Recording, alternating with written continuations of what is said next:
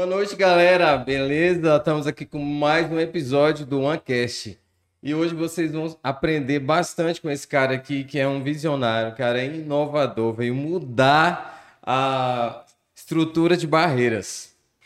Eu não vou falar o nome dele ainda não, ele vai falar nesse instante quem ele é. E mas antes eu quero te pedir para se inscrever no canal, para deixar o sininho ativado, ok? Para mandar para muita gente. Se você mandar esse podcast para muita gente, muita gente vai ser impactada, vai ser inspirada por negócio, empreendedorismo. Conto com você, ok? Mas eu não vou falar muito, eu vou deixar agora o Pedro. Pedro, você lembrou que começou? Agora, agora tá valendo, né? Agora tá valendo. Esse é o Pedrinho, Pedrinho me avisou ali, aí já tá, já tá valendo, já tá rolando. Eu vou deixar ele se apresentar, né? Eu tive o prazer de trabalhar com ele durante um período. E esse cara inspira muita gente e com certeza vai inspirar as pessoas que estão assistindo aqui.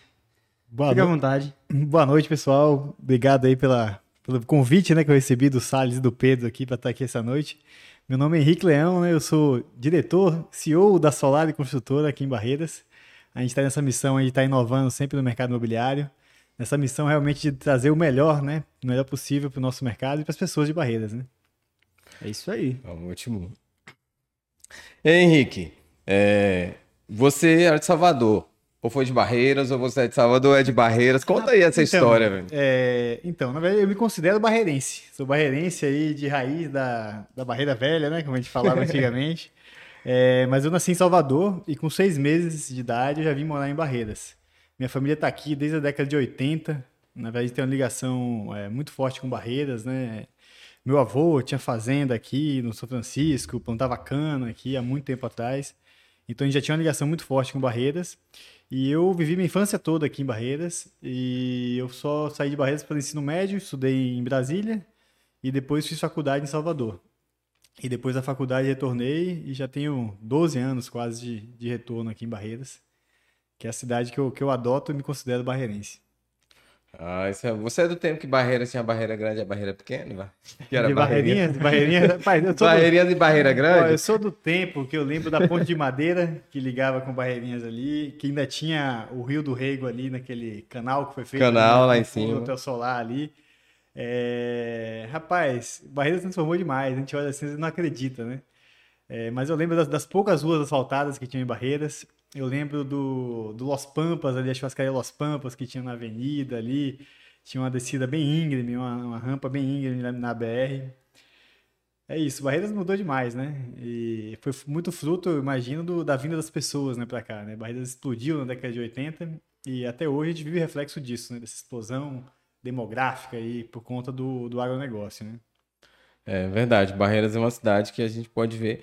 Eu me lembro quando eu vinha pequeno pra cá, que eu morava na, em Riachão do Pinto, é um povoado de Riachão das Neves. Eu vinha com meu avô aqui pra comprar algumas coisas, principalmente veneno, é, para ele usar lá na roça. Aqui, Ah, é veneno, é o que a gente chamava veneno, defensivo Rapaz. agrícola, pra ficar mais elegante, né? melhor essa situação aí. O Pedro, o Pedro já acabou de me corrigir aqui, gente. Vocês viram aí, eu fui realmente aqui cancelado nesse podcast pelo Pedro. Porque eu usei a palavra veneno, mas um defensivo agrícola. Ficou bom, Pedro? Não sei, não sei quem tá assistindo. As lagartas aí, desculpa. Mas vamos voltar aqui para Barreiras. E eu vim, eu passava naquela ponte ali, realmente, eu tento, toda vez que eu passo lá, eu fico imaginando esse dia eu falando pro meu filho que ali tinha uma ponte, mas não deu para explicar direito. E era incrível, porque parecia enorme. É verdade. Né? A, a sensação que tinha, um carro passava por vez Era. e o carro tinha que avisar que estava passando e, enfim, era muito interessante, né? Não, eu segurava naquele cabo de, de... Você chegou a passar na, na ponte quando era de madeira? Não é E do meu tinha- tempo, não, isso aí. Como assim não era do meu é tempo? do meu tempo. Quantos anos você tem, Henrique? Eu tenho 34 anos. Pronto, Pedro. Aí, eu tenho 25. Não saía de casa, não, era? Seu tempo já estava mais é, estruturado, barreira Já, já já, estava Barreiras, moderna. é, Barreiras já tava quase com as solares já, e aí já... Já veio com barreiras já- com é, os prédios. Já E a gente tinha já. medo de passar ali, segurando naquele cabo de, de aço. Era um cabo de aço, né? Ele ia que passando, tinha ali que na, tinha. na ponte, é verdade. E também é, a gente vê barreiras até quando Bar- Barreiras tinha só um prédio, né? Há anos Barreiras passou tendo só um prédio ali, É, o Gênesis, né? É, teve Depois o foi- Gênesis, Teve, teve outros prédios. Na Morada Nova. Isso, na Morada Nobre, ali, se eu não me engano, o primeiro prédio que tem é o Mansão Morada Nobre, se eu não me engano ali, que foi construído por uma construtora de Itabuna, o Grupo Chaves, né, que é o mesmo grupo que construiu o prédio da, da Cargill, né, na época. E aí depois teve o, o Gênesis, né, e depois teve o, o edifício Porto Belo, que foi até meu pai que construiu, que também é no Morada Nobre, e depois veio a explosão aqui pro Renato Gonçalves, né, que aí realmente a cidade virou de lado e veio pro Renato Gonçalves e acabou se consolidando hoje o Renato Gonçalves como o bairro mais vertical de, de Barreiras, né? Mas hoje Barreiras tem inúmeros prédios. É, hoje- Tem que parar pra contar aqui pra gente saber o número certo, né? E a Solari faz parte dessa história toda, né? Isso, a gente- a Solari-. É, faz parte disso, né? Eu, se você me perguntasse, é, quando comecei a Solar, há nove anos atrás, se eu imaginava que a gente seria capaz de estar hoje do jeito que a gente está, eu diria não. Né, assim, minha trajetória, eu tinha, sempre fui muito otimista, porque eu só conheço gente que dá certo quem é otimista, né? O princípio básico. E mesmo no meu maior momento de otimismo, eu nunca imaginei que a gente fosse chegar no ponto que a gente chegou. Com o número de lançamentos que a gente consegue fazer dentro de barreiras, hoje, é realmente uma coisa impressionante para uma cidade do tamanho da nossa. É, a qualidade dos empreendimentos, não só da gente, como de outras construtoras também que atuam aqui. A gente realmente tem um mercado imobiliário bem, é, bem, bem avançado, digamos assim, né? para uma cidade do tamanho da nossa. Eu acho que isso, é um sinal de que a cidade tem muito a crescer ainda. As pessoas é, me perguntavam, né, para que tanto apartamento? Quem é que vai morar nesses apartamentos assim? É muito apartamento, vai vender para quem? Eu ficava, gente, não é possível que só, só a gente estava enxergando a demanda reprimida que tinha em Barreiras, né? Tinha uma demanda muito grande. A gente foi vendo a cada empreendimento, pela velocidade com que se vendia os empreendimentos. Era uma coisa que era inusitada. É, nosso primeiro empreendimento, que foi o Alameda Espanha, que foi ali na, na Vila Regina, eram 29 unidades. A gente vendeu é, praticamente 70% do empreendimento em 90 dias. Então, isso demonstrava realmente que existia uma carência. E quando a gente foi partindo para os empreendimentos maiores, é, a gente foi para o Copenhague, foi o primeiro grande vertical da gente, também a gente teve uma venda muito rápida, a gente vendeu tudo na época no, no lançamento. Então isso foi dando coragem, né? Claro que não, não- você tem que ter coragem e resultado, coragem e resultado, não vai ser coragem puramente, né? Você tem que ter um planejamento, fazer as coisas com calma, ter os pés no chão, né? E mas ao mesmo tempo você tem que acreditar nos seus sonhos, né? E acreditar principalmente no que você é capaz de fazer. E isso acaba sendo um jargão, né? Todo mundo fala sobre isso, mas quando você faz e sente na pele, você percebe que, que é importante você se arriscar e ao mesmo tempo focar nos resultados, né? Isso é realmente, você te- falou algo muito, muito interessante, que é você ter um risco calculado, né? Sim. E você disse também que você não imaginava, né? Mas quando você começou, você fez uma pesquisa antes? Ou você só achou que ia dar certo? Intuição. Não, então. Eu acho que o empreendedor tem que saber se escutar. Tem que ter o feeling, né? E a pergunta é, quando você vai fazer qualquer produto, fazer qualquer tipo de, de negócio ou serviço, é, a pergunta é, para quem que eu vou vender isso? O que, é que eu estou resolvendo? Se você se perguntar isso, você vai ter claramente quem é o seu cliente. Então, o meu primeiro empreendimento, o Alameda Espanha, a dor que a gente estava resolvendo era a dor das pessoas que queriam um imóvel de qualidade bacana, mas que fosse, é, a princípio, o primeiro imóvel. Então a gente estava focado é, nos- nas pessoas que estavam chegando em barreiras, é, profissionais liberais, é, gente nova que estava começando a vir para cá para trabalhar e tinha um imóvel com um ticket que não era tão caro, que cabia no bolso da, da classe média, é, e seria o primeiro ponto, né? Primeiro ponto de de início da pessoa, né? primeiro imóvel de início. Porque a gente acompanha a jornada do cliente do início ao fim. A gente tem que ter o produto. Se a gente não tiver o produto, o cliente ele vai crescendo junto com a gente. Se a gente não tiver o produto sempre para poder oferecer para o cliente, ele vai migrar para outra construtora ou é, comprar outro empreendimento, enfim. Então a gente sempre tem que estar junto com o cliente. Então a gente tem cliente, por exemplo, que comprou esse primeiro imóvel é, de 65 metros quadrados, imóvel na época de 170 mil, que nos acompanhou até hoje. Hoje ele tem um imóvel de quase um milhão de reais com a gente. Ou seja, ele foi crescendo com a gente, com a cidade, com a Solari, ao longo dos nove anos de empresa, e ele foi depois comprando imóveis mais sofisticados. Né? Mas a importância sempre está no pensamento do cliente, tem que ser focado no cliente, nas dores do cliente. Às vezes a gente tem ideias é, focadas na gente, no que a gente pensa, e a gente não deve considerar isso, a gente deve- considerar o que a pessoa quer, o que, que o cliente quer, o que, que eu estou resolvendo. É, esse sempre foi o foco nosso da, da Solari. E dentro dessa carência que Barreiras existia, né? Porque você pensa assim, olha, você faz um, ah, um prédio em Barreiras por vez que se fazia na época, né? Você imagina que um prédio antigamente em Barreiras tinha 20 apartamentos no máximo.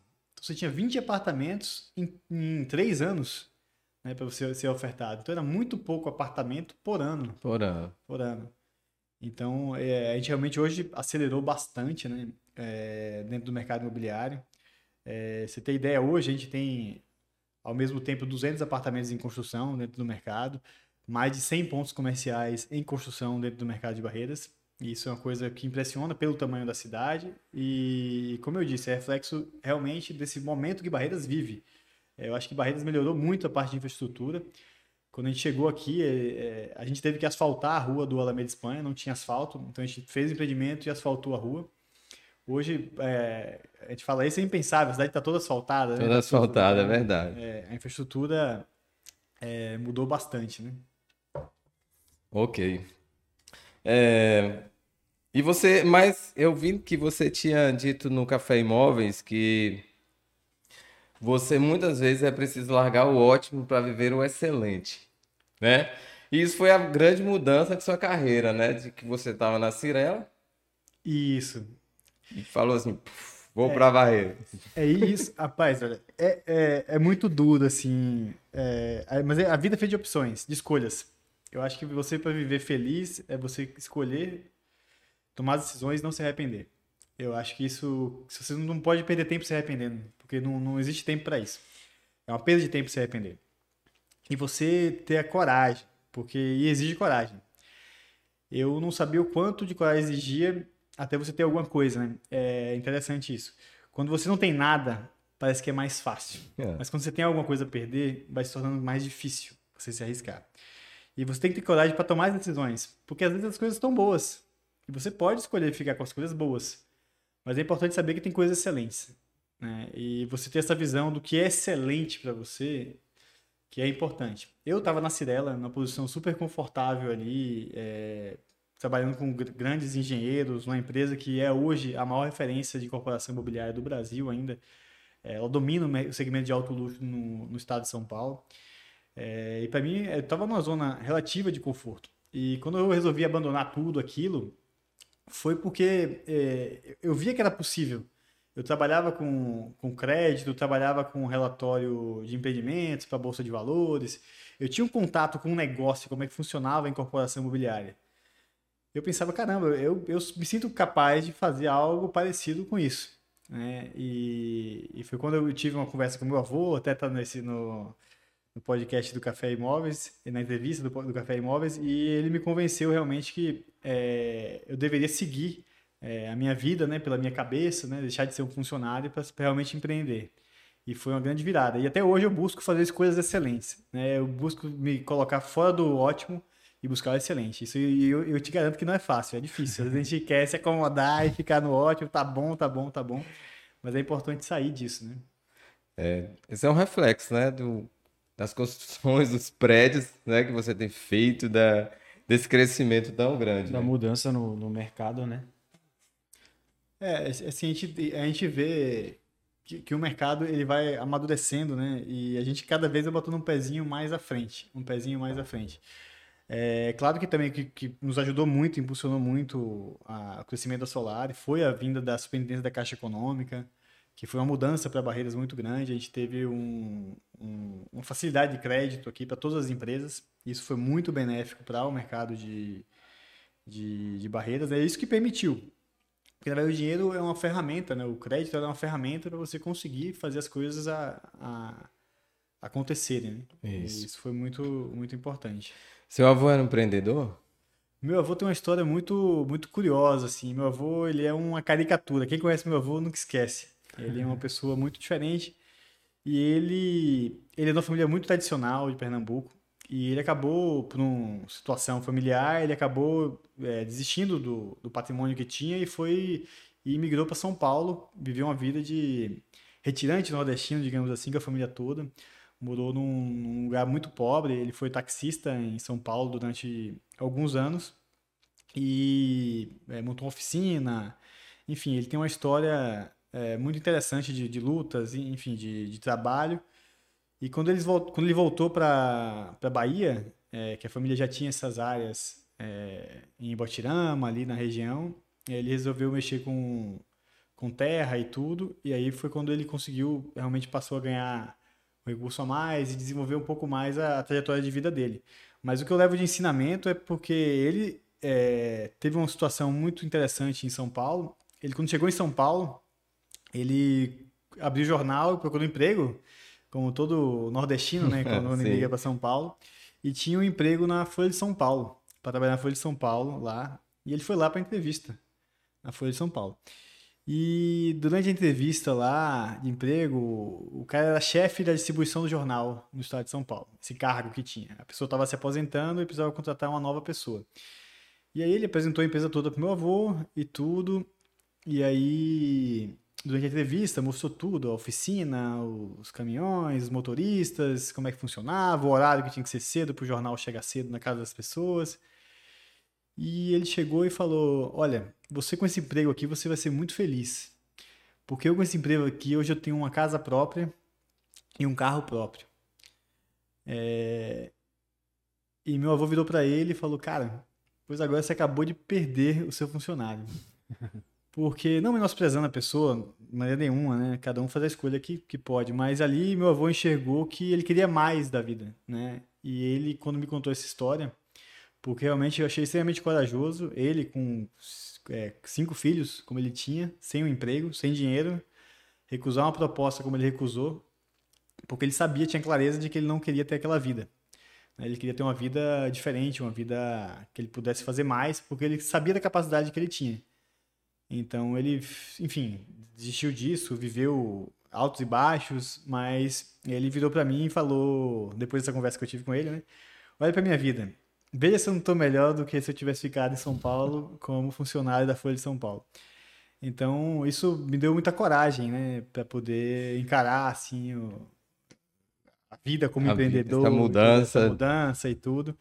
É, ele me contou isso bem como tinha, quando eu tinha que tomar a decisão de ou eu ficava na Cirela ou voltava para ou vinha de volta para Barreiras, né? É uma... Mas é inspirador, ainda cara. Mais, ainda mais vendo o rumo que o Folha de São Paulo tomou agora, né? a melhor decisão que ele pois fez. É, a melhor decisão. mas é. E aí você, de, nove anos, né? Você tá quase 12. Cara, você contou uma história que você fez quatro casas para vender a quarta. Isso.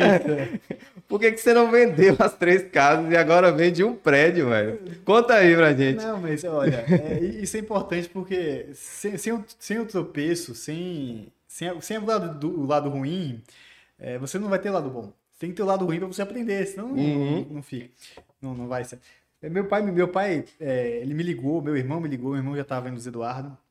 Minha mãe tá aí para me convencer para vir morar em Barreiras. Aí eles me falavam assim: olha, é, morar em Eduardo, no princípio.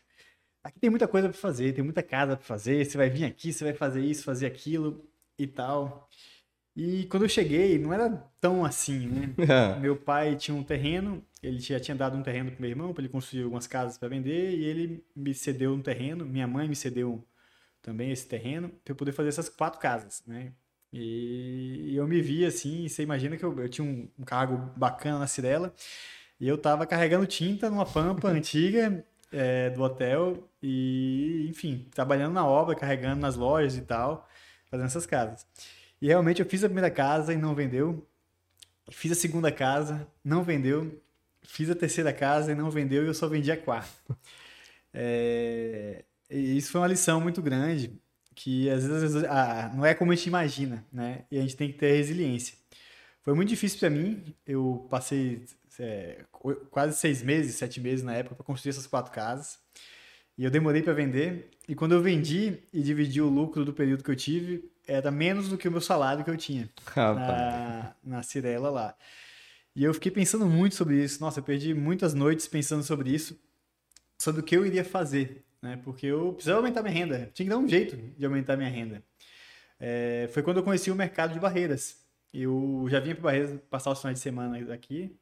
É, meus amigos todos, a maioria são daqui. E eu comprei um lote com meu pai, né? meu pai me ajudou, por 50 mil reais ali no Bandeirante. E eu resolvi fazer duas casas. E o Bandeirante ainda era tudo mato, quase. Eu pedi, eu pedi água emprestada para um, um vizinho, era, mal tinha asfalto, aquele asfalto bem degradado e tudo. E eu fiz as casas e vendi muito rápido. E aquilo me impressionou. Porque eu falei, caramba, no Eduardo eu tô com aquela demora para vender e aqui eu vendi não, tão rápido. Eu falei, cara, o lugar é em Barreiras, não é Luiz Eduardo. Porque Luiz Eduardo sempre se vendeu melhor que Barreiras, sempre. E as pessoas é, não, não, acreditavam muito em Barreiras, né? E depois dessa virada que eu percebi que o, que o lugar era Barreiras, eu comecei a procurar áreas que as pessoas gostariam de morar aqui. É, e foi quando eu, a gente desenvolveu o projeto do Alameda Espanha. Mas o que, eu reparei do negócio é que o negócio tinha que ter escala.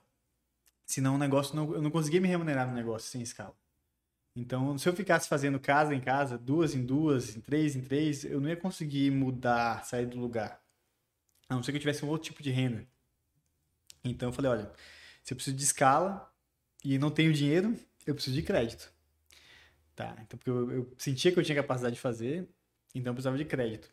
Então foi quando a Caixa Econômica veio para cá, eu já, já falei isso outras vezes e repito, o Nelson da Caixa, que era o, o gerente geral de habitação, me ajudou muito. Eu nunca esqueço da frase dele, eu cheguei na Caixa, eu tinha 23 anos, entrei na superintendência, morrendo de medo, tinha participado dos treinamentos para preencher as planilhas do banco e tudo, para ganhar aquela expertise, para entender como é que funcionava. E ele chegou aqui, menino, senta aqui. Eu sentei na mesa e ele falou: Você veio para aqui para experiência como? Eu falei, como eu vim? Como assim? Eu vim de carro. Ele, pois é, você veio de carro, você, você, vai, você veio de carro agora, mas você vai voltar aqui de helicóptero. ele virou pra mim e falou isso. E ali eu vi, caramba, pô. E você já comprou o helicóptero? Não, não comprei o helicóptero, não. Tem que, tem que trabalhar mais. Mas é, foi assim que eu vi que o banco tinha realmente portas abertas, né? E como empreendedor, que eu falo sempre, às vezes pessoal, as pessoas colocam muita dificuldade, que é difícil, que é isso. Não, não, não, é, não é tão difícil. É, se você quer mesmo fazer, você consegue fazer. O Brasil tem muita oportunidade, Barreiras, então, é, tem muita oportunidade, tem as ferramentas para você estar tá empreendendo, tanto no mercado imobiliário como em outros mercados. Existem as ferramentas, elas estão ao alcance das pessoas, não é nada fora do normal. Basta, claro, as pessoas se prepararem para poder estar tá correndo atrás e, e fazendo acontecer. Né? É, ter coragem, né? Como você falou. Sim. É preciso ter coragem, né? É, não, não, é, não, é, não é difícil, mas também não é fácil, tão fácil quanto parece, né? Você precisa ter justamente esses pontos que você falou, é, é coragem e resiliência para poder suportar isso, porque é, eu, eu, eu, brinco sempre, para mim o maior, até essa frase não é minha, é de outra pessoa que eu não me lembro o nome, mas é, para mim o maior patrimônio de uma empresa é a coragem. Esse é o maior patrimônio. É, se você não tiver coragem para tomar decisões difíceis, né, e coragem para se arriscar, você não vai chegar tão longe como você poderia chegar. Né? Eu até falei essa frase no, lá que eu, que eu, que eu sempre falo e reflito. Qual o seu maior medo? O seu concorrente, por exemplo. Você tem um concorrente ou você tem outra pessoa que está empreendendo no mesmo segmento que você. Qual o seu maior medo? É que a pessoa seja é, tão louca, né? A ponto de fazer uma coisa tão incrível que você talvez não tenha tido coragem de fazer. Então, é, eu sempre me pergunto se eu estou fazendo o máximo que eu posso fazer, né? Então, é, você tem que ter a coragem de estar tá buscando coisas realmente inovadoras e ter a coragem de colocar em prática as coisas inovadoras que você pensa, porque senão você pode o risco de ficar para trás. Porque o maior medo da concorrência é realmente ter alguém tão louco que faça algo bem diferente, né? É isso que eu levo de, de ideia, assim, quando eu, quando eu fico pensando, é, não como competição com, com uma pessoa do segmento, nunca, mas sempre competição com você tá? com o que você pode entregar de melhor, se você realmente está entregando o seu máximo ali naquele, naquele momento. É, é, isso é incrível, né? Porque às vezes a preocupação do, está no outro, né? Você está sempre preocupado com o que o outro está fazendo ou se o outro vai fazer. E não se preocupa com a capacidade que você tem, né? De produzir, a capacidade de criar, essa capacidade. Eu lembro, é, eu lembro que você, você falou assim: eu não era o melhor, mas eu era dedicado. Tipo assim, eu não era criativo. É. Foi essa palavra que você usa, né? Eu não era criativo na faculdade, mas eu era dedicado. Não, é isso mesmo. Mudou? Você é criativo hoje ou. ou... Não, olha só. Eu, eu, não, eu, me, considero, me considero uma pessoa criativa até. Eu me considero. É uma pessoa que tem relativamente boas ideias, né? Que, que, que, busca muitas soluções. Mas eu acho que a dedicação é a minha principal característica. Eu acho que eu, eu aprendi que a dedicação traz resultado. É, isso você, você vai construindo desde pequeno, né? Eu não era um bom aluno, é, dei um pouco de trabalho para os meus pais, né, na, no estudo e tudo, mas eu sempre me dediquei quando foi realmente necessário, eu me dediquei. E realmente com o, o, trabalho, que foi uma coisa que eu sempre digo que facilitou muito, eu sempre tive muita clareza. Eu sempre gostei muito de obras de pequeno, sempre imaginava que eu ia ser o arquiteto ou engenheiro, então eu já tinha clareza. Então, quando eu fui estagiar, eu já fui um estagiário que se dedicou. Lógico que eu precisei receber expor, lógico que eu precisei é, sofrer um pouquinho na trajetória para poder realmente me tornar essa pessoa dedicada. E eu tento levar isso hoje na, na empresa também. É, eu gosto de estar próximo dos estagiários, eu gosto de dar oportunidade para as pessoas. É, quem trabalha comigo sabe. Eu trabalho um pouco comigo, eu já jogo é, nos peitos, digamos assim, ó. Você tem que resolver isso aqui, porque foi o jeito que eu aprendi e o jeito que eu vi que faz a pessoa crescer. Então eu, eu gosto de delegar, de delegar bastante, que foi a forma com que eu encontrei também, como eu aprendi, né? Tive a oportunidade de aprender nas empresas que eu passei, né?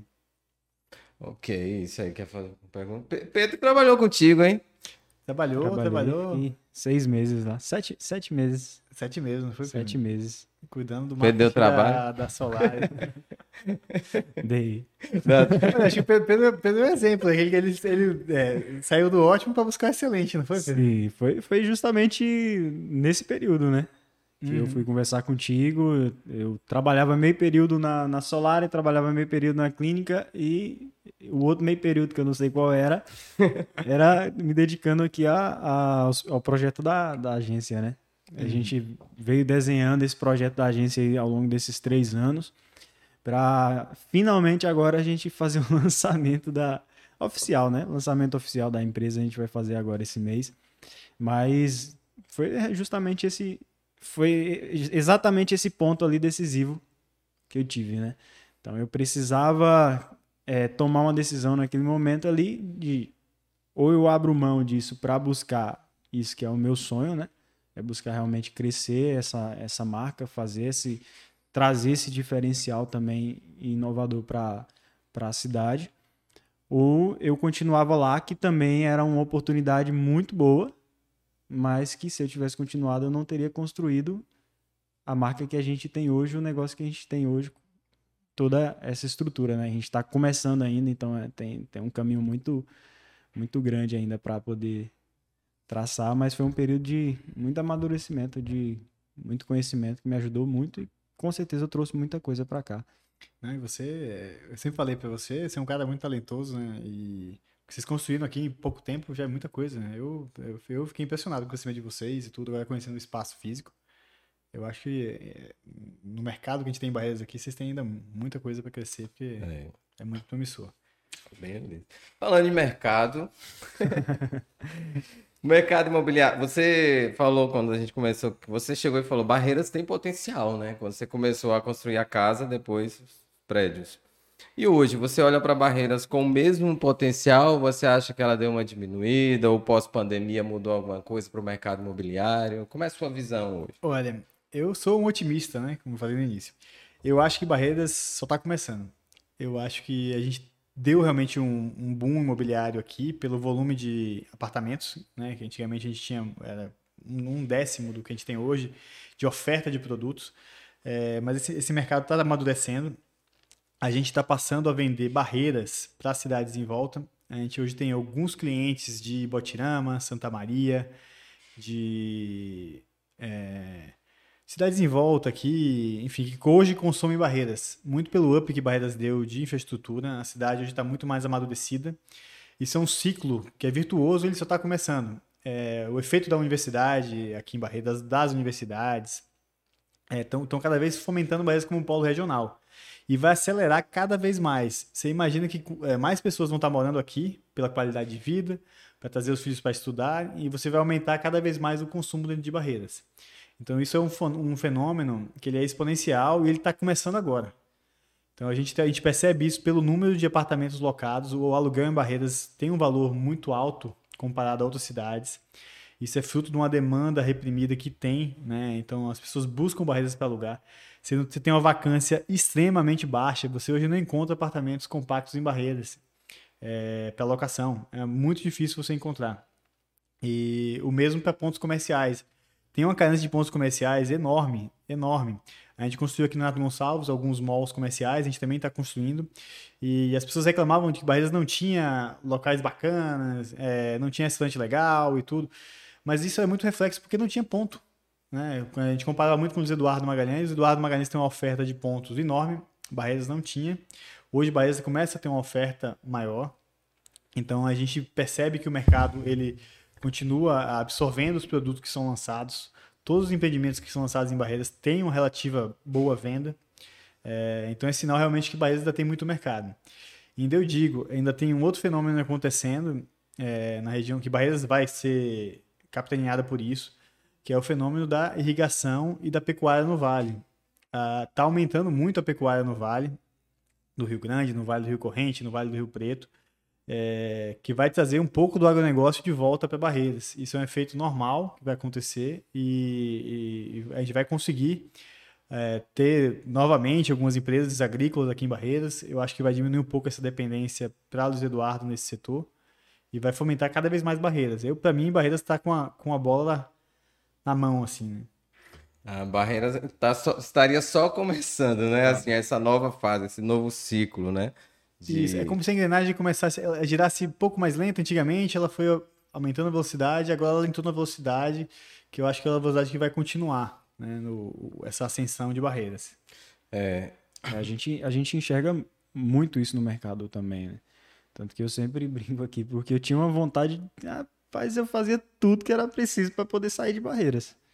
Eu queria porque queria sair de barreiras e hoje eu falo, cara, eu não saio daqui para lugar nenhum. A não ser que realmente seja uma oportunidade muito boa que vá, sei lá, mudar totalmente o rumo aí da, da, da, da empresa, da carreira, mas, cara, eu vejo um crescimento assim, exponencial mesmo para a cidade. Em todas as áreas, né? Em todas as áreas de saúde. Também tenho alguns amigos, né, que estudaram comigo na época de escola aqui. Aí eu encontro hoje aqui em Barreiras o pessoal voltando. Aí é uma coisa impensável, como você falou uhum. mesmo. É uma coisa impensável. Ninguém queria morar em Barreiras. Você falou assim, meu Deus, você vai morar em Barreiras, você estudou tanto fora e vai morar em Barreiras. É, eu voltei para cá. a gente conversa muito, né? Tem, eu tenho alguns amigos também que, que são. Alguns são publicitários, outros tra trabalham em outras áreas. Mas eu, assim, precisando, porque a gente, infelizmente, a gente ainda tem uma carência muito grande de, de profissionais técnicos, né? Então, assim, principalmente aqui é a nossa área, tem uma demanda muito grande de criação, a gente tem uma carência muito grande. Aí tem, por exemplo, um amigo que mora, mudou daqui já tem, já tem um bom tempo, né? Fala, cara, vem pra cá, moça, a gente tá precisando do seu serviço aqui e tal, a gente conversa, vamos ajeitar. Ele, não, quero saber de barreiras, mas não, ó, eu não volto pra barreiras por tão cedo. Eu falei, é, tá, não sabe o que ele tá perdendo. Não sabe o que tá perdendo, realmente é a gente tem sentido. Você falou sobre algo que é a falta de pontos, né? A gente sentiu isso quando a gente procurou o ponto pra, pra nossa agência. E é incrível realmente, porque as pessoas falam assim: ah, pontos tem um monte de placa de aluga assim, sim, mas é que o ponto não, não serve, não atende né? a necessidade, né? Você falou algo interessante no início, que é sobre você entender a dor e a necessidade do cliente. Não é isso que costuma acontecer. As pessoas querem te empurrar algo sem saber se aquilo ali vai atender ou não a, a sua necessidade, a sua dor, né? É verdade. O mercado é, havia uma, uma, Você acha que para o investidor o mercado é tão promissor hoje quanto para moradia, assim, ou comprar meu apartamento? Eu acho que para o investidor ele ainda, ainda é mais vantajoso, é, assim, do ponto de vista. Por exemplo, a gente para poder desenvolver o projeto do City House, né?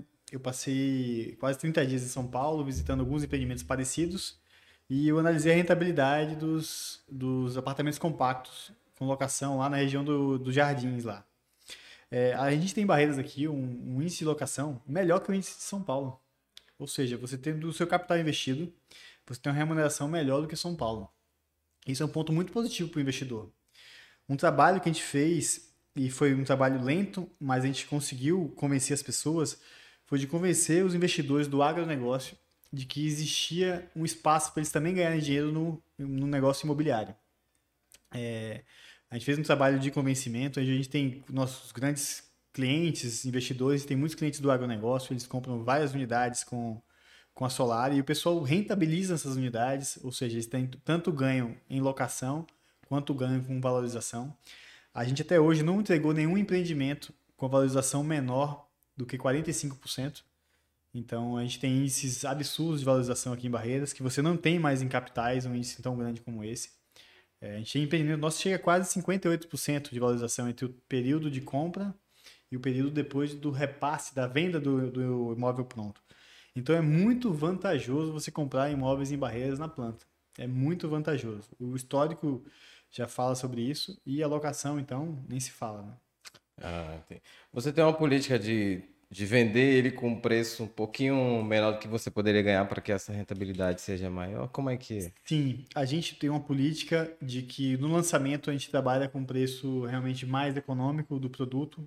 A gente quer que os investidores caminhem com a gente, a gente quer que eles caminhem juntos. Então, para a gente não é interessante a gente lançar um produto com preço já elevado, que termine e fique pronto, o investidor não ganhe nada.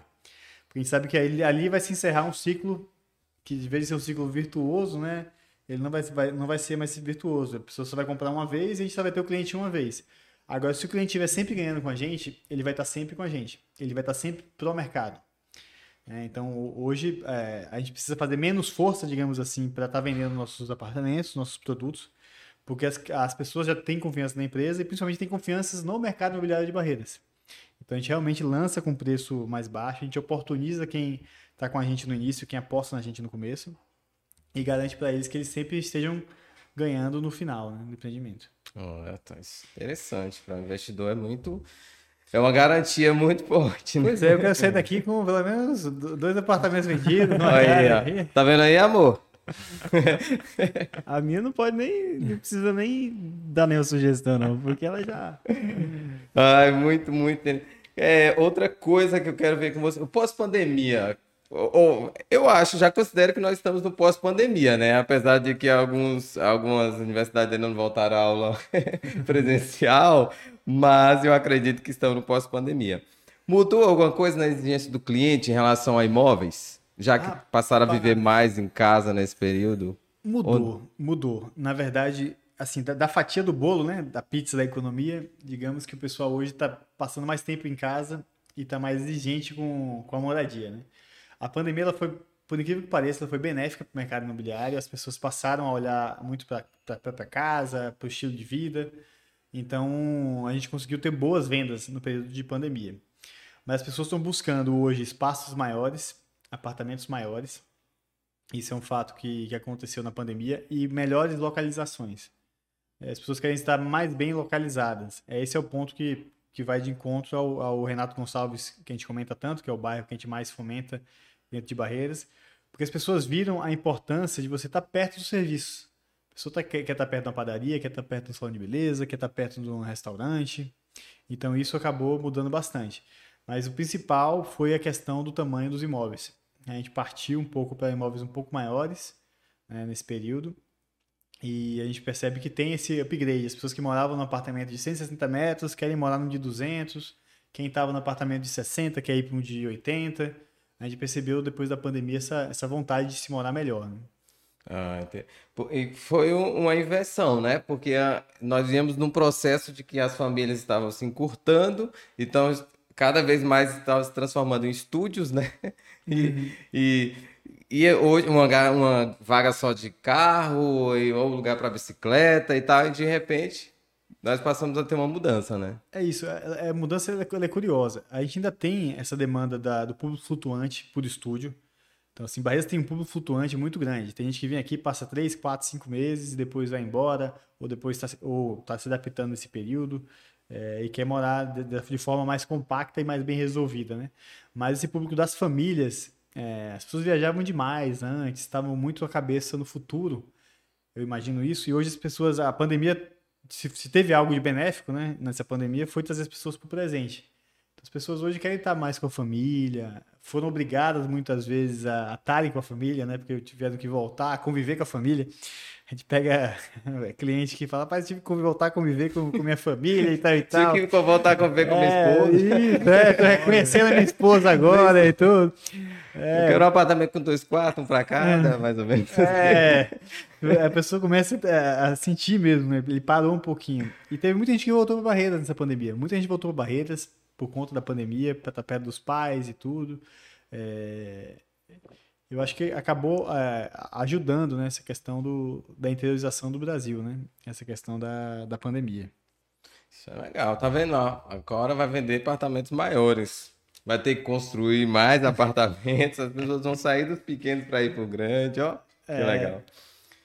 E aí, é outra coisa interessante aqui, né? é uma que eu ia perguntar para você há um ponto atrás, quando a gente começou a falar da Solari. Qual é o grande propósito da Solari? assim? ela existe para.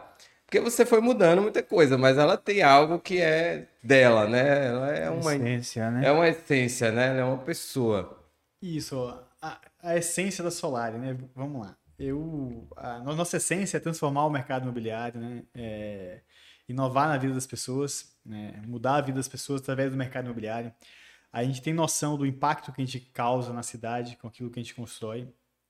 Então a gente é, é focado muito no cliente, a gente quer mudar o estilo de vida do cliente.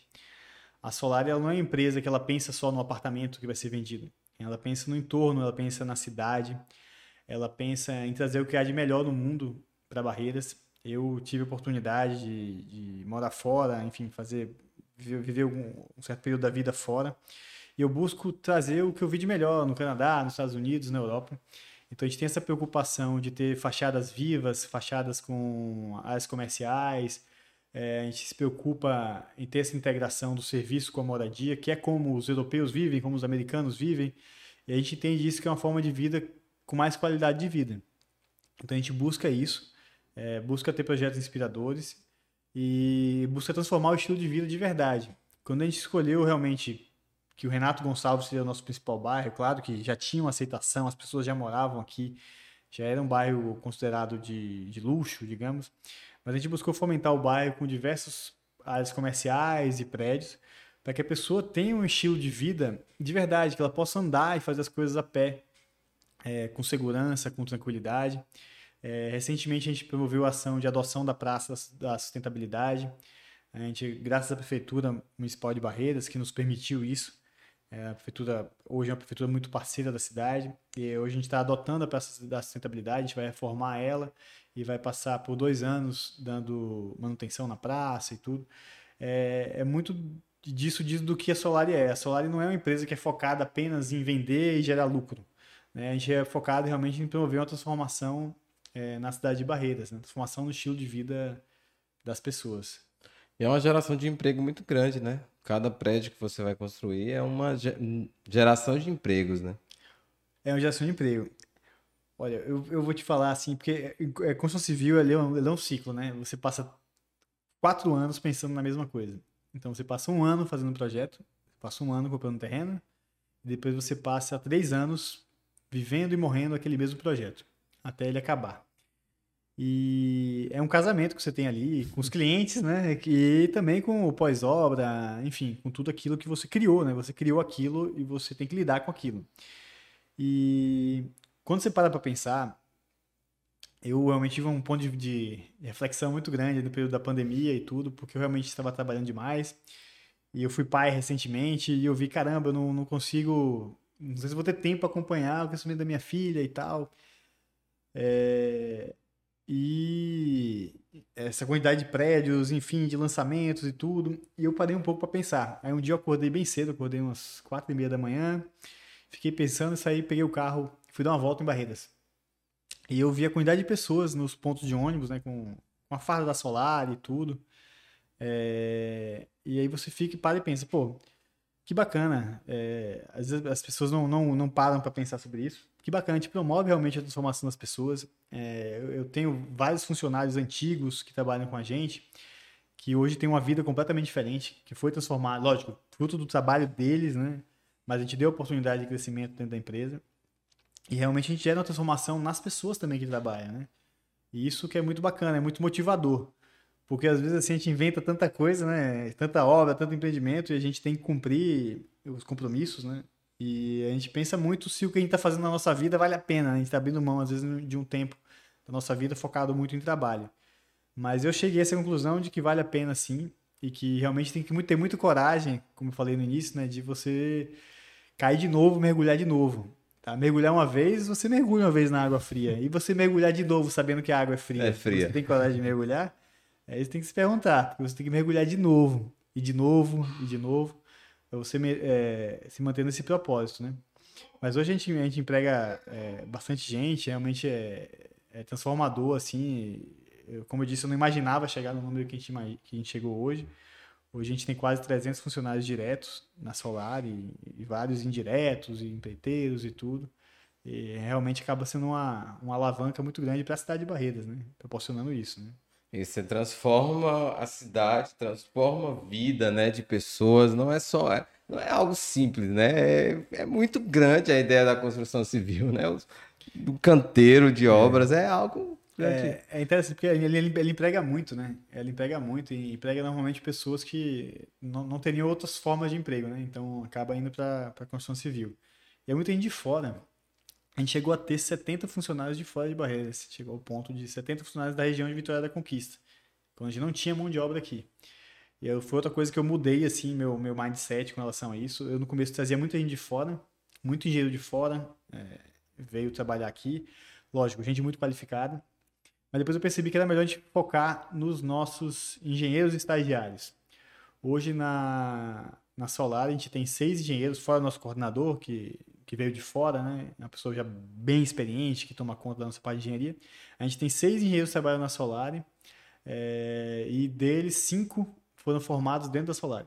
É, eram estagiários da universidade, foram formados dentro da Solar e hoje atuam como engenheiros dentro da Solar. A gente percebeu que era melhor buscar pessoas com raízes, que tivessem orgulho de estar trabalhando na empresa, orgulho de estar fazendo prédio, né? que eles é, teriam mais afinco do que, de, de repente, encontrar pessoas que querem ir embora. Que querem ir embora, né? É. Você valoriza, você cresce, desenvolve a cidade, dá esperança para as pessoas. Ah, eu posso trabalhar na área, né? Como engenheiro. É. O... E hoje o grande, há o grande crescimento do mercado imobiliário no digital, né?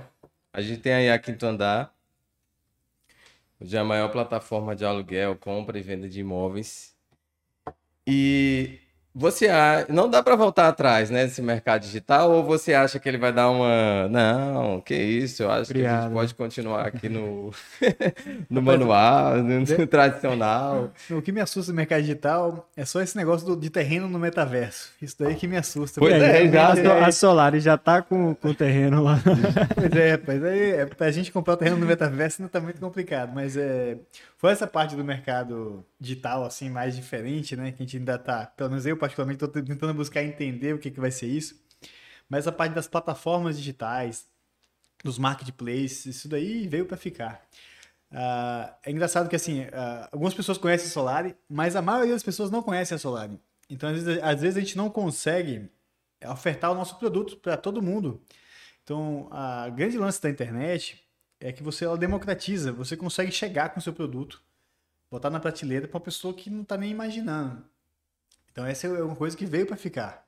E essa questão da, da Quinto Andar, a própria Housey, né, que é a empresa de administração da, da Vitacom e tal, que agora eles separaram, que é um produto que a gente se inspirou muito para construir o City House.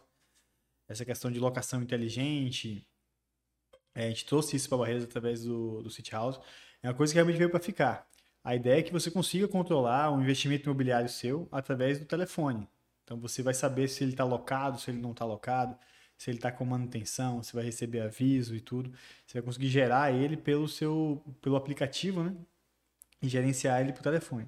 Eu acho que isso é um futuro e tem muito a crescer ainda. Tá só tá só começando também. Está começando, né? Também é a digitalização desse mercado. É, o imóvel não é digital, mas a, dá para se transformar o negócio no digital, né?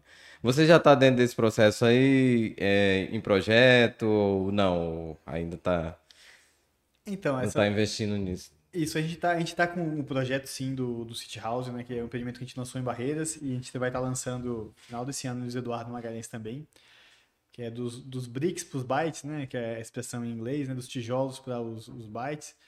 É, a ideia nossa a gente ter um aplicativo de gerenciamento, a gente vai estar gerenciando os apartamentos para os nossos clientes é, através. A gente não vai ter marketplace, o marketplace vai ser o Booking, o Airbnb, mas a gente vai estar gerenciando o investimento para o cliente. Então ele vai ter uma tranquilidade de estar com ele locado, se vai ser longa duração ou curta duração a locação. Então esse vai ser o nosso primeiro pé dentro do, do mercado do digital. É, a, a, nossa pretensão é estar com o City House rodando aqui em Barreiras em dezembro do ano que vem. Né, e daqui a três anos com o City House Luiz Eduardo rodando também lá. Então, a ideia, a gente sabe que a gente vai acabar vendendo muito apartamento indo do Eduardo para a gente de Barreiras, que faz negócio nas duas cidades, né? Então, a ideia é que a pessoa tenha um imóvel no Eduardo que ele utilize quando necessário e quando ele não for utilizar, ele, ele coloque disponível para alocação através de aplicativo. Então, você tem uma inteligência para o investimento, né?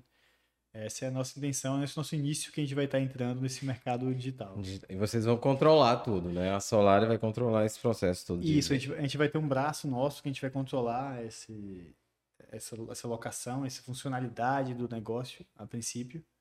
É, para garantir é, a utilização, a gente tem esse know-how hoteleiro e tudo. Até o City House do Eduardo vai ser localizado no terreno do Hotel Solar de Luz Eduardo. A gente está finalizando a aprovação.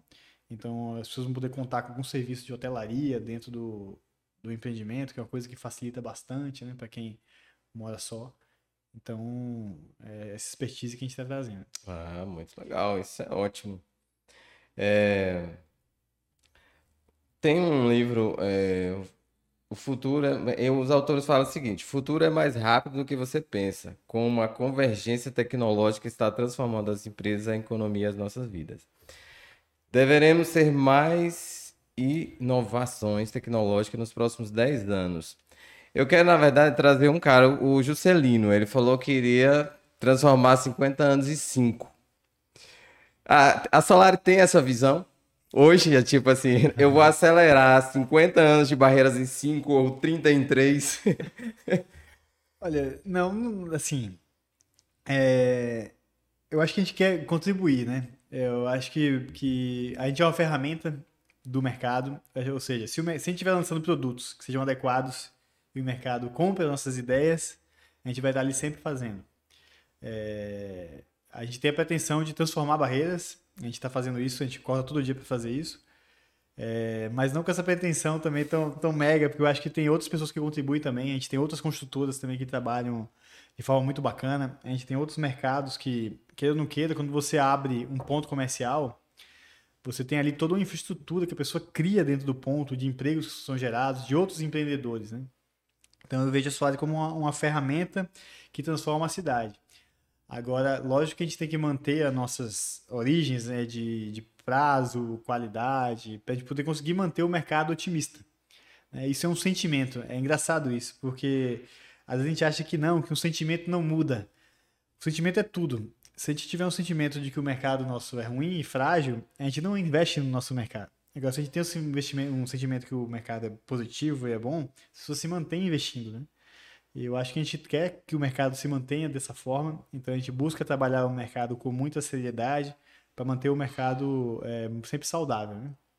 Ah, isso é interessante. É, então vamos ter novidades. Vamos, vamos ter novidades. Tem bastante lançamento para fazer. Esse ano é o ano que a gente mais fez lançamento, né? A gente está finalizando os nossos lançamentos. A gente teve alguns desafios com questões cartorárias aqui, aqui em Barreiras, mas que a gente já, já venceu esses desafios. E a gente está lançando é, esse ano quatro empreendimentos né, na cidade de Barreiras. Olha. E ainda, para a gente terminar essa nossa nosso papo aqui, ainda falando sobre o mercado, mercado digital, como você vê esse processo para as é, corretoras e para os corretores? O que, que você hoje aconselharia a eles, dentro dessa visão, tanto a visão de futuro quanto o presente, como eles deveriam se. É, não vou dizer atualizar, mas eu diria assim, eles devem se avançar em determinados pontos que você acha assim que vai ser fundamental. É isso. Quando a gente puxa o mercado, a gente puxa tudo, né? É. Se a gente, se a gente tem 200 apartamentos para vender, a gente precisa de muito corretor para trabalhar, para nos ajudar a, a vender o produto, ofertar o produto, enfim. Eu acho que os corretores eles precisam trabalhar com muito foco. Eu, eu acredito que existe uma certa segmentação no mercado, ou seja, quem trabalha com um tipo de produto é, é importante ele focar um pouco naquele tipo, não ficar atirando para todos os lados e tudo. E principalmente ter a presença, a presença no digital. Isso aí é fundamental, aprender a fazer stories, é, fazer reels, fazer uma dinâmica com o mercado, é puxar esse interesse, né? É, tem uma oportunidade muito grande no ramo de corretagem aqui em Barreiras, tem um leque enorme, mas eu acho que a presença digital e a conexão com as pessoas é fundamental, né? Isso aí não, não sou eu que digo, né? Mas as pessoas falam que antes de comprar um produto, a pessoa compra a pessoa, né? Então é importante a pessoa estar tá se vendendo sempre, ela entender que o processo de venda ele não começa quando você começa a fazer o stories. processo de venda ela começa todo dia. Todo dia com, com a sua dedicação, a forma com que você age com relação aos clientes. E a dica que eu dou para o corretor é para ele sempre ser honesto. Eu acho que o corretor tem que ter essa visão de que ele vai ganhar dinheiro sempre. Então, ele não, se ele fomentar um mau negócio para o cliente uma vez, ele perde o cliente. Se ele fomentar bons negócios sempre, ele vai ter sempre o cliente com ele. Então, isso é, é Sempre dá uma ideia. Pois é. Sempre deu uma ideia de um produto aqui. Eu acho que a gente pensou a mesma coisa. Estou aqui calado, mas eu tô só absorvendo, né? Cara, tem uma pergunta que a gente sempre costuma fazer aqui nos nossos programas, que assim, é algo que é algo que é a raiz do nosso nosso empreendimento. Você falou algo aí que me marcou bastante. Na verdade, foram duas, dois pontos aqui que, que me marcaram bastante, que é justamente essa ideia de você deixar o bom para alcançar o, o, o, excelente. o excelente, né? Isso, inclusive, é um, é um mantra aqui na, na nossa agência que eu sempre passo pro, pro, pro pessoal, né? Durante. Sempre reviso o nosso manual de cultura e apresento a empresa, chega uma pessoa nova. Até em reuniões eu vou revisando isso, trazendo novamente é, é, em pauta algumas questões do nosso manual de cultura. E algo que é um mantra aqui pra gente, que é uma frase do, do Steve Martin, né? Que é aquele humorista comediante americano, que ele, ele falou numa entrevista, eu não lembro agora para que TV foi, perguntaram para ele qual era o, o segredo do sucesso dele, né?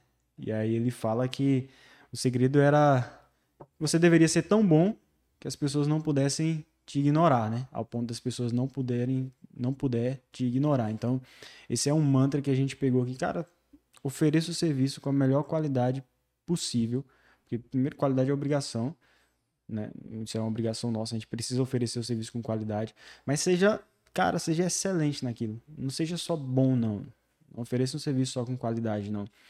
E a gente sabe que para a gente ser excelente naquilo que a gente quer, precisa ter um, um, propósito muito muito forte por trás e tanto enquanto empresa quanto enquanto pessoa também, né? E é o que a gente sempre pergunta aqui, o que, que você quer deixar de legado? O Henrique. Henrique Leão, o que, que você pretende deixar de legado para. Essa pergunta é pergunta profunda, né? Profunda. é... Achei muito legal o que você falou sobre questão do que vocês buscam aqui na agência. Eu acho que isso é sensacional. É... Mas se você perguntar de legado. Então, eu, eu tenho muito foco no, no processo, né? Eu quero deixar de legado uma pessoa que foi capaz de correr atrás dos seus sonhos, uma pessoa que inspire outras pessoas a, a, correrem atrás dos próprios sonhos, é, mostrar que isso é possível, que é possível a gente transformar a cidade, que é possível a gente transformar o bairro, que é possível gente colocar projetos em prática. Eu quero ser lembrado por isso, uma pessoa que colocou as coisas em prática e talvez tenha inspirado em algum momento as pessoas a também colocarem em prática. Se eu tiver feito isso, eu já fico muito satisfeito, muito satisfeito. É, isso para mim já, já é o suficiente, não preciso fazer nenhuma obra megalomaníaca, nada. Eu acho só de ter deixado um sentimento positivo no período que eu tive como empreendedor, enfim, para mim já tá já é o suficiente. Que eu acho que a gente tem que a gente tem que existir não só na gente, né, mas existir também nas outras pessoas. Nesse sentimento sempre sempre positivo de que a gente é capaz quando a gente se junta, né, de fazer coisas realmente incríveis, né? Isso para mim já tá de bom tamanho. Show. É, muito interessante. Eu vi que você fala muito. É, meu pai me ajudou isso, minha mãe fez isso, meu avô me ajudou isso, né? É, família, qual é o sentimento de família, assim, para você? Agora você tem uma filha, né? Isso. Então, eu, eu é, tenho muita gratidão, né, pela minha família toda, pelo. Eu não, não, não teria chegado até aqui sem, sem o apoio deles. Mas é, eu passei muito tempo focado em trabalho e tudo, meio sem. A gente passa um tempo sem reconhecer né, que a gente foi ajudado. E a partir do momento que a gente começa a reconhecer, a gente tem um sentimento um pouco mais leve com, com relação à família, enfim, e tudo. Eu sou muito grato. Eu, meu pai é engenheiro civil, minha mãe é arquiteta, então fui criado dentro desse meio é, desde sempre. E eles me ajudaram demais. A gente tem uma relação muito boa. E eu sou uma pessoa altamente família, gosto de estar perto da minha família, gosto de estar em contato com, com os familiares, com tudo. Adoro ficar com minha filha. E eu acho que é isso, a gente tem que, tem que reconhecer as pessoas, né? É porque a gente não pode ser uma busca incessante só por dinheiro e resultado. A gente tem que ser uma busca que a gente consiga contribuir com a nossa família, contribuir com a comunidade. Porque a gente ganha dinheiro para quê? Já ganha dinheiro só para a gente pensar na gente e gastar o dinheiro? Não. Vamos pensar na, na família, na comunidade, enfim. Esse é o sentimento coletivo, digamos assim. Ah, muito bom. Cara, muito bom conhecer um pouco de você, conhecer um pouco dessa história dessa história empreendedora. Mas do que você falou, família foi a coisa que mais brilhou seus olhos, mais do que criar solar. E parabéns, cara, isso é muito bom. Valeu, é, Muito, muito, muito forte. Eu sei que vai inspirar muita gente. É, e quero agradecer muito por sua presença, por sua disponibilidade de estar aqui conosco. Obrigado, um obrigado demais, Sérgio. Obrigado pelo convite, pela oportunidade de, de, estar aqui com vocês nessa mesa maravilhosa, incrível, top, nessa agência incrível. E obrigado, Pedro, pelo, pelo convite. Foi, foi incrível estar aqui. Qualquer coisa, estou à disposição lá. E se quiserem comprar imóveis, também estou à disposição. Oxe, vamos, é, com vamos certeza, vamos sim. Muito bom, cara. E você quiser falar alguma coisa mais que você não falou é, durante esse, essa entrevista, está aberto para você. Eu só queria agradecer de verdade, é, avisar as pessoas que a gente vai ter uma série de lançamentos ainda esse ano. Não, oh. não importa se tem eleição, se tem Copa do Mundo, a gente vai estar tá fazendo lançamento imobiliário em Barreiras, porque a gente acredita e confia nas pessoas de Barreiras. Então se preparem que até final do ano a gente tem mais lançamento aí pro pessoal de Barreiras. Parabéns, sucesso. Obrigado. Valeu. Deus abençoe. Amém. Valeu. Então, continue, continue, assista os outros episódios que tem aí no canal, ok? Obrigado pela presença e coloque seu comentário aí embaixo, ok? Vai estar o endereço aí do Henrique, vai estar o endereço da Solar, siga lá o canal, esteja por dentro de todos os lançamentos e ó, obrigado. E lembrando que nós estamos em todas as plataformas já, isso, né? Isso, isso, isso, estamos em todas as plataformas. Se não der para assistir, ouça. Valeu. Obrigado. Pronto.